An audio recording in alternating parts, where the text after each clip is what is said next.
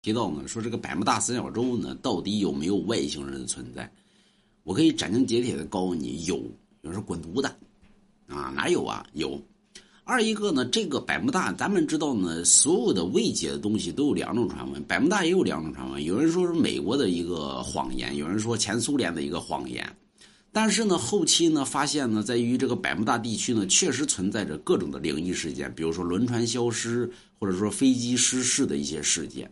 后来呢，这个随着科技的发展，在百慕大地区呢，确实发现了一种暗物质，而这种物质称之为叫电子物。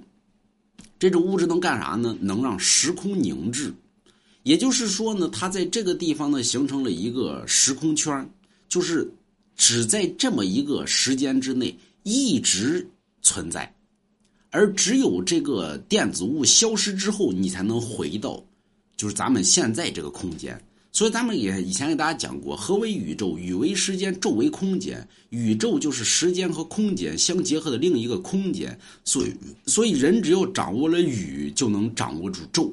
也就是在这个百慕大地区呢，可能存在着某些比人类更高级的一些生物，它掌握了时间和空间的一个东西，就是电子物，也就是咱们神话体系里边俗称的结界，啊，所以你看，科学的尽头即是神学。我告诉大家了，世界的文化都来自于中国文化，也就是咱们说华夏文明。所以你看，研究着研究着，就研究到中国神话体系。